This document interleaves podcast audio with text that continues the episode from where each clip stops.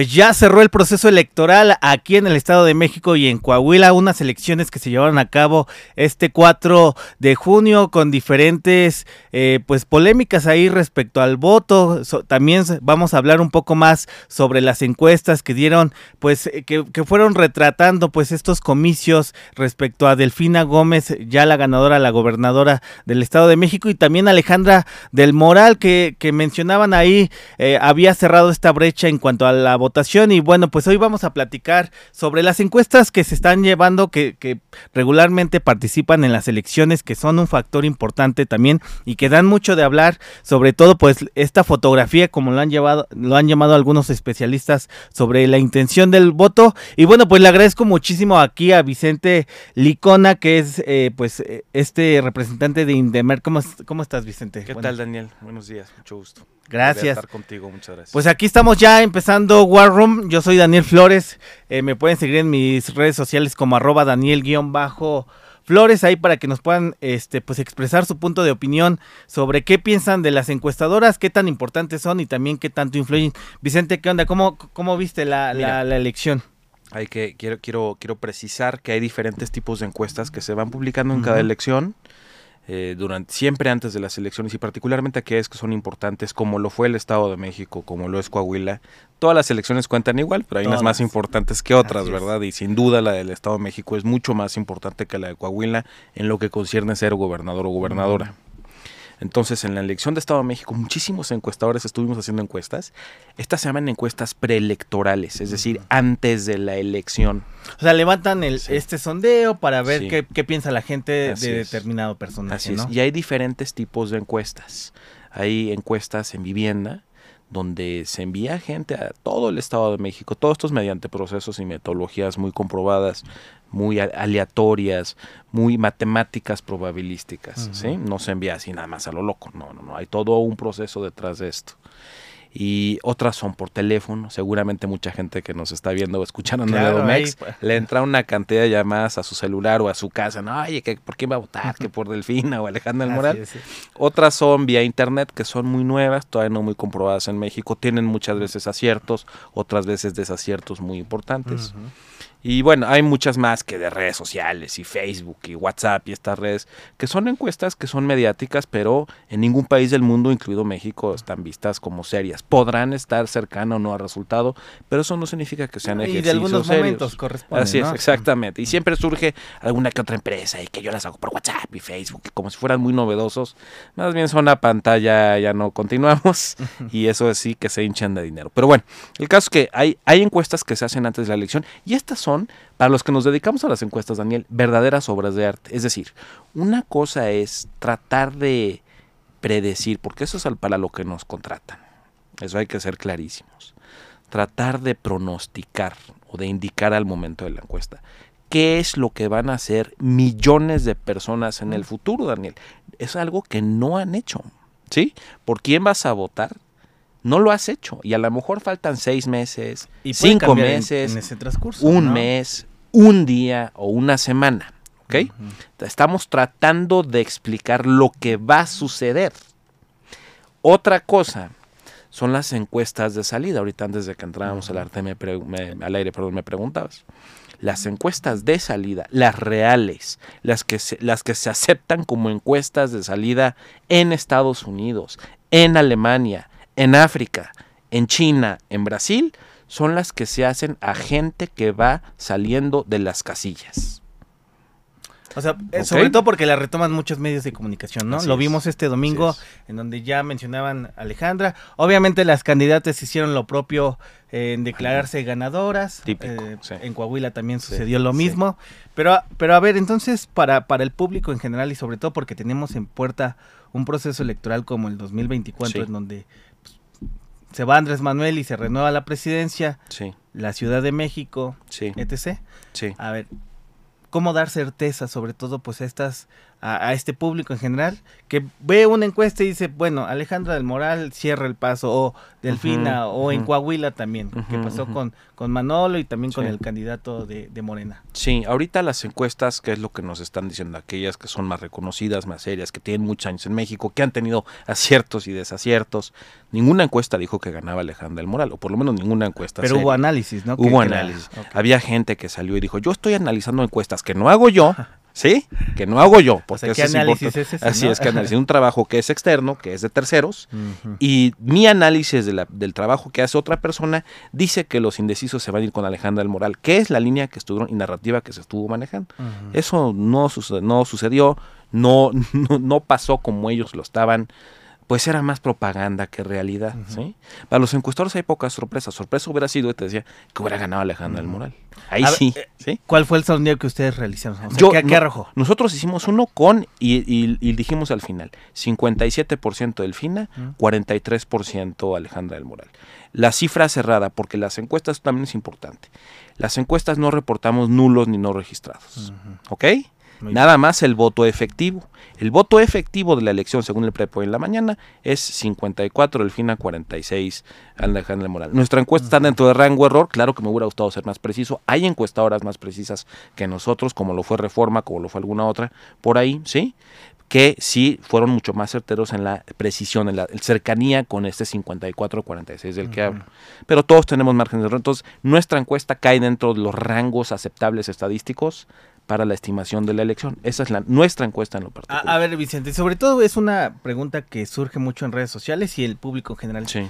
¿Quién paga las encuestas? Hay, ah, eh, y sobre todo, pues, ¿qué tan imparciales pueden ser estas cuando pues, una candidata o un candidato paga y pues los resultados le favorecen o, no. En el caso de las encuestas que tú me estás preguntando, que es la mía, la pagué yo en lo personal, porque no la hice, a mí no me lo me lo contrató ningún partido político, ningún candidato, ningún medio de comunicación que es muy común, ni grupos de empresarios. Ahora, abriéndonos más a todo al, resto de las encuestas, muchas lo hacen por publicidad, como lo hicimos nosotros, otros lo hacen efectivamente bajo encargo de las campañas, lo cual es perfectamente legal, otros los hacen bajo el encargo de los partidos políticos, lo cual también es legal, y lo pueden hacer bajo tu encargo, el de mi amigo, el de mi compadre, o el de cualquier empresa. Estamos en una economía de libre mercado y cualquiera puede contratar una encuesta. Esa es la primera parte de financiamiento, mismo que se reporta al OPLE, al, Instituto Electoral del Estado de México en este caso, o Coahuila, y o al Instituto Nacional Electoral. Se les tiene que reportar, eso, eso es nuevo, tiene como 10 años, no me acuerdo exactamente, que se les dice, aquí está mi encuesta, señores, este es mi cuestionario, este es este los, los resultados que, que obtuvimos, este es mi reporte y me la pagó tal persona. Esto es totalmente legal, quien quiera la puede pagar una encuesta. Mi abuelita puede pagar una encuesta a mi competencia si quiere. Ah, por ejemplo, a ver, pero sí. Pero lo que me preguntas es la segunda pregunta, ¿no? Oye, ¿el que paga manda? Exactamente. Para encuestas encuestadoras serias de 40 años, 30 años, ganan mucha lana. Sí, ah, no nada más hacen encuestas políticas, no nada más hacemos encuestas políticas. No, o sea, pueden hacer de, de cualquier tema. De cualquier, tema. ¿Qué radio escuchas? ¿Qué locutor de radio te gusta más? ¿Quién es la niña más bonita de México? ¿A qué equipo le vas? ¿Sí? Todas estas son encuestas que hacemos todos nosotros, ¿va? Entonces, eh, quemarse por 100 mil pesos que puede costar una encuesta en el Estado de México, para ninguna casa encuestadora seria eh, es, es absolutamente nada, me explico. Ahora, eso no exime que siempre en cada proceso electoral hay algún listillo ahí que se quiere creer muy listillo, insisto, y diga, yo voy a cobrar por inventar encuestas. Eso. O sea, también las Sí, sí, claro que sucede. Y las vimos ahí en redes sociales. Y las vimos en redes sociales. ¿Publicadas? Publica, seguramente una que otra, porque también son resultados muy raros. Ajá. Y además hay unas que se difunden masivamente y que andan moviendo ahí candidatos, porque te voy a decir, las encuestas no influyen en lo absoluto en quien nos está escuchando. Imagínate el poder que tendríamos de decir, Delfina va a ganar con 60%, Alejandra Morales con 40%. ¡Hombre! No estaría yo aquí contigo, estaríamos en Mónaco todos nosotros ahí, ¿no? Con el checo y bueno, sus amigas. Y ahorita porque se viene el tema de las corcholatas, ¿no? Entonces, viene pues las corcholatas de sacan encuestas que yo voy arriba, que el tercer lugar ya alcanzó el segundo. Todo esto no se está mostrando, por lo menos, insisto, en el grupo de encuestadoras ya de mucho tiempo que son serias, ¿sí? Ellos quieren y creen, mal creen, además los están engañando. Quienes les dicen, ¿sabes qué? Contrata tal encuesta de difusión masiva porque va a influir en la gente y en los políticos. Ellos, le voy a decir, esos que venden encuestas, y lo digo claramente, ellos sí se forran de dinero engañando a sus clientes. No influyen en lo más mínimo. También las que decían, Alejandra Moral va a ganar, ¿en qué influyeron? Sí, no hombre, las que decían que Francisco Labastida iba a ganar cuando Fox, ¿quién dijo? ¿Sí? Las que decían que, que Midi iba en segundo lugar, alcanzando el peje, ¿en qué influyeron? A ver, sobre todo porque son, son parte de, las elecciones, o sea, lo hemos visto en ah, las últimas claro que son parte, son parte, son parte de la estrategia. Muchas campañas contratan encuestas porque quieren saber quién van a votar por ellos y pagan, y es legal. ¿sí? Este, ¿quién, quién, ¿Quién va a votar por ellos? ¿Quién no va a votar por ellos? ¿Por qué sí van a votar? ¿Por qué no? ¿A qué públicos vamos a ganar? Los viejitos, las mujeres, el que fue el error de Alejandra, pero ahorita lo platicamos. Sí, así, ¿a quiénes vamos a ir ganando? ¿sí? Esas son encuestas reales, son encuestas serias, son encuestas que todos los que ahorita se están levantando para las corcholatas y para la oposición, seguro, ¿sí? Otra cosa es que las quieran usar como propaganda. Esa es otra cosa completamente diferente. Y todas las campañas, y desgraciadamente ahora que hay estas encuestas, dice que salen diario y hacemos trackings y las vamos a hacer por WhatsApp, y inventan puras, puras cosas. A ver, pero entonces, ¿cómo se dividen? Hay unas que publican ciertos medios de comunicación, como Reforma, como el Universal. Ah, sí, sí, sí, que son que hay convenios ahí. Hay convenios seguramente, y tienen mucha credibilidad. Son encuestas que habrán tenido quizás algún desacierto ahí en el 2013 o 14 o 7, sí, sí, sí llegan a fallar, sí. Y particularmente cuando las elecciones son muy cerradas. Si me explico, o sea, cuando la elección eh, queda uno o dos puntos, la encuesta, con toda credibilidad estadística además, puede fallar. Pero van surgiendo encuestadores nuevos, algunos creíbles, otros no, que las utilizan como propaganda. Y aquí e, ese es el problema que tenemos como gremio. Nadie ha hecho nada al respecto y tristemente probablemente nada se pueda hacer al respecto. Pero para, regular. para regular, así es. porque ¿Cómo se reparte el pastel? A ver, no nos regulan. No, nos regulan como no se regula ningún negocio más que los de concesiones en México. ¿sí? Es decir, el INE, el OPLE, no tienen ninguna injerencia en decir la encuesta de Vicente es buena y la de difusión masiva no, o, la de reforma tampoco. Particular, Nosotros somos negocios particulares, ¿sí? Somos empresas privadas que no nos pueden, no nos están regulando y ningún país se regulan, ¿sí? No, no nada más es en México. Ellos no pueden decir la de Vicente fue buena y esta no, esta fue mala, o la de Vicente fue mala y la reforma fue buena, porque nosotros decimos, no, lo único que nos piden, lo que entre comillas sería regulación, es que nosotros al publicar encuestas en medios de comunicación, transparentemos la metodología, los resultados y el financiamiento. Pero el INE no es responsable de que la encuesta sea buena o no. No es responsable de que sea inventada o no. No pueden. Ok, esa facultad. ¿Cuántas encuestadoras de las que tú mencionas son, ya llevan varios años, ya son... Debemos ser un grupo como de 30. 30, 30, sí, porque no nada más somos de la Ciudad de México. Están circulando ahí, gravitando. Hay en Monterrey, hay en Guadalajara, en Mérida, en Hermosillo. O sea, o sea, empresas que hagan encuestas debe haber 100. ¿Sí? Que desconozco la lista, la verdad, debe haber 100 o más, pero que ya tengamos muchos años, yo tengo en lo personal 20 años, en la empresa 40 años haciendo esto, y hay muchas empresas igual, ¿sí? O sea, no, no es mi primera elección ni mi primera encuesta, no, hombre. Entonces, de este grupo, que seríamos las de más experiencia, ojo, no estoy diciendo las más teteras, las mejores, no corruptas o corruptas, porque las hay corruptas también.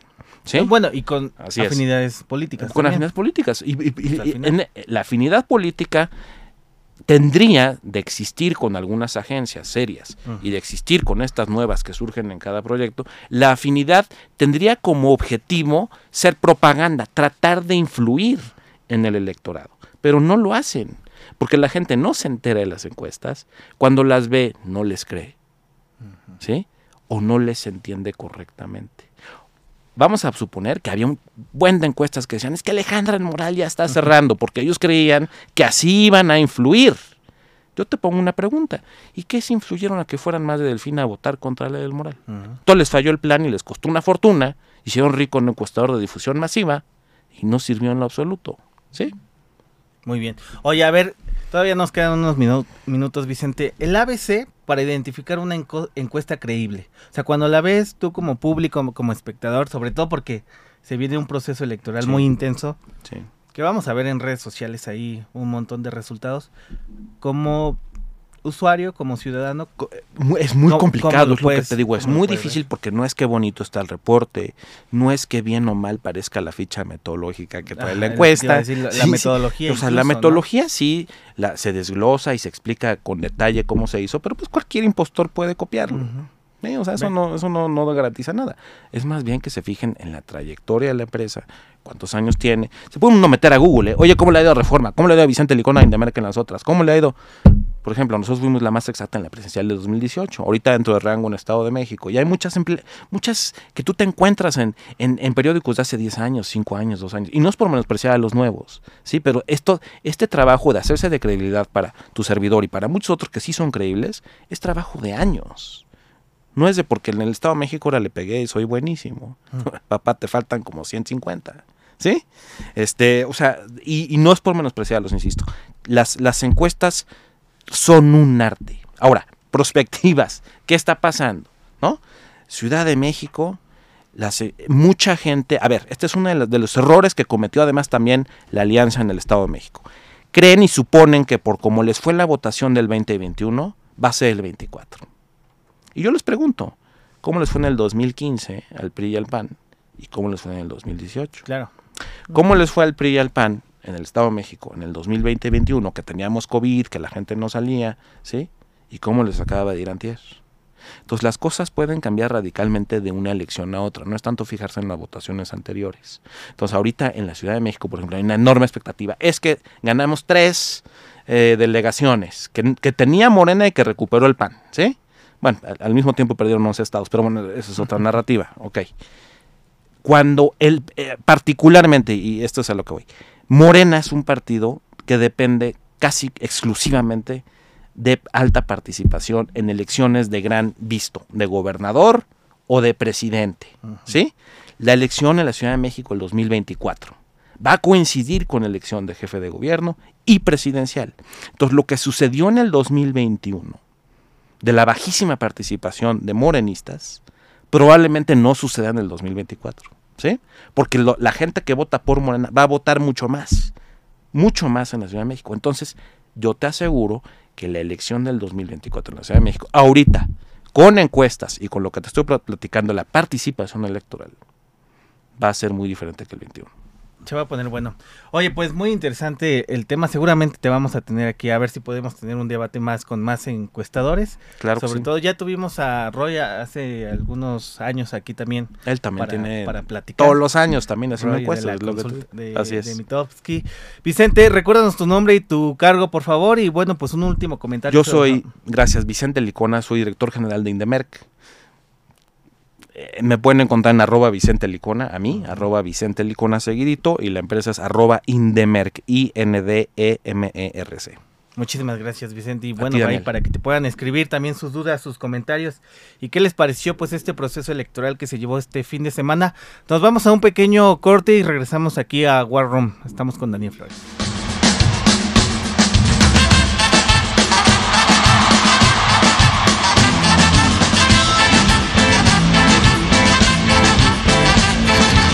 Porque andan diciendo que hay mejores y peores, porque andan diciendo que se debe hacer, porque andan diciendo que hay mejores y peores, porque andan diciendo que se debe hacer. Escuchar lo que te canto, pero no confundir, es de paz lo que canto. ¿Qué tal amigos? Ya estamos de regreso aquí en War Room con Daniel Flores. Me pueden seguir en mis redes sociales como arroba Daniel-17 Flores. Ahí me pueden escribir sus comentarios, sus dudas, sus sugerencias. Aquí los estamos leyendo y también nos pueden escuchar a través de todas las redes sociales de Radio 13 Digital, también en Spotify, ahí ya también nos pueden encontrar en nuestro podcast. Y bueno, pues hoy, hoy vamos a tocar este tema de lo que está sucediendo con los conciertos que se están registrando aquí en el Zócalo de la Ciudad de México en esta administración y, en varias ha sido pues un programa, un pues un lanzamiento que también realizan los jefes de gobierno regularmente con ciertas particularidades. Y bueno, pues este último fue el de los fabulosos Cadillacs que rompieron el récord de asistencia con 300 mil personas que se dieron cita en el primer cuadro del centro histórico. Impresionante los videos que estábamos viendo en redes sociales. Y bueno, tenemos el antecedente en esta administración de la jefa de gobierno de Claudia Sheinbaum, ahí con, con artistas de gran renombre como Rosalía eh, y también de otros géneros, pero algo pasó, que los fabulosos Cadillacs rompieron este récord que, que pues se mantenía todavía a lo largo de los años y algo está sucediendo. Y bueno, pues le doy la bienvenida aquí a Alex Olmo, que se integra a War Room, que es reportero, que va a ser reportero de la sección cultural aquí de este espacio informativo. Y bueno, pues nos viene a contar un poco más de lo que sucedió este fin de semana con, con este concierto masivo. ¿Cómo estás, Alex? Muy buenas tardes. Hola, muy este, buenas tardes. Muchas gracias por la invitación. Y bueno, así como lo acabas de mencionar, la banda los fabulosos Cadillacs lo acaban de romper, así como lo dijiste. Lo destrozaron, ¿no? 300 mil almas ahí. Así es, es algo que acaban de romper récord. Es la primera banda que lo logra en el Zócalo. Hay que mencionar también que la, este tipo de conciertos son gratuitos para toda la gente que pues les gusta este tipo de bandas, ¿no? Más que nada. Y pues algo que nos enseñó las redes sociales fue cómo toda la gente se volvió loca por escuchar este tipo de música, ¿no? Y más que nada por esta banda argentina. Claro. Y bueno, es para todos los amantes de esta música, siento que fue algo que les sorprendió mucho. Y bueno, más que nada, pues es gratis. ¿Quién no va a querer ir a un concierto que es gratis, no? Oye, estaba viendo memes ahí de, de, los fabulosos, de a quien le gusta, pues ya los millennials, ya no somos tan jóvenes, ya 30, 30 y tantos años, ya casi algunos rozándole a los 40 años, pero fueron 300 mil personas que abarrotaron el Zócalo pero a ver, cuéntame, pues, ¿qué, ¿qué, hubo en redes sociales? Vi que pues, hubo algunos problemas ahí menores de que metieron alcohol, también algunos empujones, regularmente también, pues, personas que se desmayan. Pero fue algo, o sea, nadie lo esperaba. Todavía con Rosalía, todavía con Grupo Firme, si no me equivoco, fueron 215 mil personas con Grupo Firme. También en años pasados con, con otros artistas, también una gran este, expectación. Pero aquí creo que nadie le apostaba que fuera tanta gente, ¿no? No, de hecho, ya hasta yo no, no esperaba mucho este concierto, ¿no? Decía que no iba a haber tanta gente, pero nos sorprendió. Siento que es así las cosas que menos esperas son las que te sorprenden. Y bueno, más que nada fue también, yo siento, el, la pauta del álbum que dieron, en los de Vasos Vacíos, y pues quién no recuerda ese magnífico álbum. Y algo que nos enseñó las redes sociales fue que todo, todo parecía ser la noche para ellos. Porque una de las canciones que tienen ellos al momento. Yo no, yo lo vi en, las redes sociales, ¿no? Que salió la luna, justamente apuntando a lo que es la banda, ¿no? Y que se hizo viral ese, Exactamente, perdón. En la canción de Saliendo la luna y justamente va saliendo la luna para, pues para nosotros más que nada, ¿no? Pues fíjate que, que ha gustado también mucho este tipo de conciertos. El, el último, también mucha crítica ya en, en materia político política por el tema de los recursos. Ya hemos visto ahí más o menos las contrataciones de lo que se gasta en un concierto masivo, pero al final a la gente le está gustando. Eh, no es la primera vez que se hace en esta administración. Axel ya es con Miguel Ángel Mancera, se hizo. También en otros, bueno, es algo que se ha hecho regularmente para que, para que también nos vayamos quitando esa idea de que pues en esta administración se, se han empezado a invitar a artistas, es algo que sucede. Pero a ver, cuéntame, ¿Cuáles fueron los datos? El saldo de, de este, de este concierto fueron 300 mil personas, pero ¿hubo algo más que se mencionara ahí? Sí, de hecho, bueno, yo, yo averigüé que hubo una pérdida de dinero que fue 980 millones. Derrama, ¿no? Una derrama económica. Así es. Ok. Ya sea para gastos en general, tanto de lo que fue basura y todo lo que generaron la gente. Así como lo acabas de mencionar también, que ese es el problema de los conciertos. Si de por sí cuando pagas y vas a un concierto hay mucha gente, al momento de salir, pues que te roban, pues que te pegan. Y ahora imagínate, en un, o así que en las calles de, pues de la Ciudad de México, pues hubo mucha gente. Entonces al momento de salir y luego con efectos del alcohol, pues hay todo tipo de personas que pues, te quieren pegar o cualquier tipo, ¿no? Oye, fíjate que el tema del robo de celulares, ahí vi también un reporte de la Secretaría de Seguridad Pública. Sí hubo bastante robo de, celulares, sobre todo pues, lo vemos en conciertos de todo tipo, ¿no? tanto en el Foro Sol como en otros, en donde te sacan el celular. Entonces, algunas recomendaciones, Axel, también, sobre todo, no sé si hay en planes, también no sé, ya, ya no vi la última actualización del gobierno, si haya plan para pues invitar otro algún otro artista antes de que pues como tal no hay un plan solamente es te lo dejan como una expectativa de lo que puede pasar hay como siempre rumores de que pueden traer a lo que es este esta nueva banda de los corridos. Este. ¿Grupo Firme? No. Grupo Firme ya estuvo. No, Ah, es este. Peso Pluma. Peso Pluma, exactamente. Ah, Bueno, el artista del momento. Peso ¿no? Pluma. Es que todo está como. Todos piensan que es Peso Pluma. Por el hecho de que, como está la gobernadora de, de la Ciudad de México, está Claudia Sheinbaum, pues, y en sus redes sociales, como que nos dio a entender que quiere invitar a Peso Pluma. Y bueno, si esto hizo la banda, imagínate que no va a ser Peso Pluma, ya que ahorita está volviéndose una banda muy po- popular.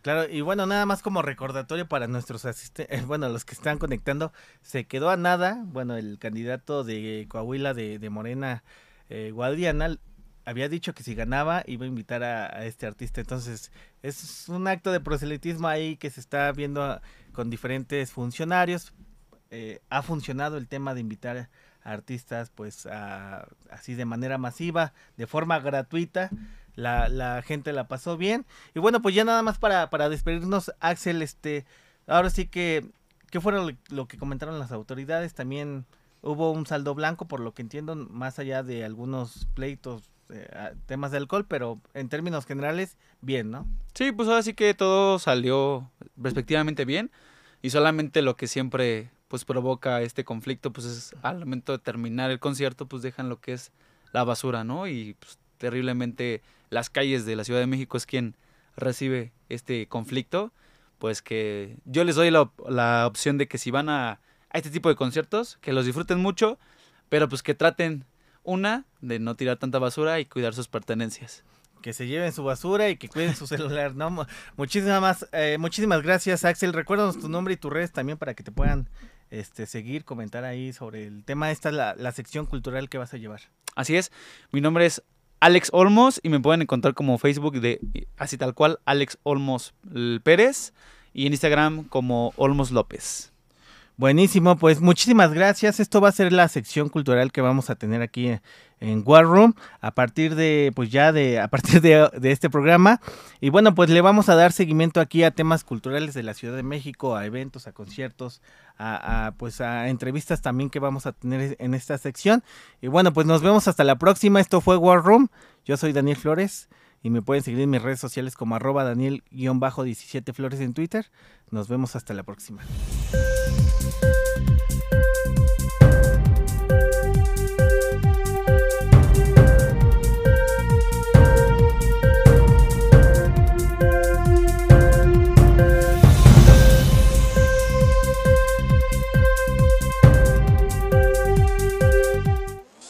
Desde cualquier dispositivo y en cualquier plataforma recibe las notificaciones de Radio 13 Digital. Venos y escúchanos en Facebook, YouTube y Dailymotion de Radio 13 Digital. Dale me gusta a nuestro perfil, síguenos y activa las notificaciones de las publicaciones y video para que te lleguen las alertas de los programas que están al aire. Escucha nuestro podcast en Spotify, Amazon Music, Apple Music y Deezer.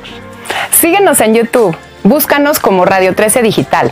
Suscríbete a nuestro canal y activa la campana para que te lleguen las notificaciones de todo nuestro contenido. Visita nuestra página web www.radio13.mx. Radio 13 Digital, programación consciente.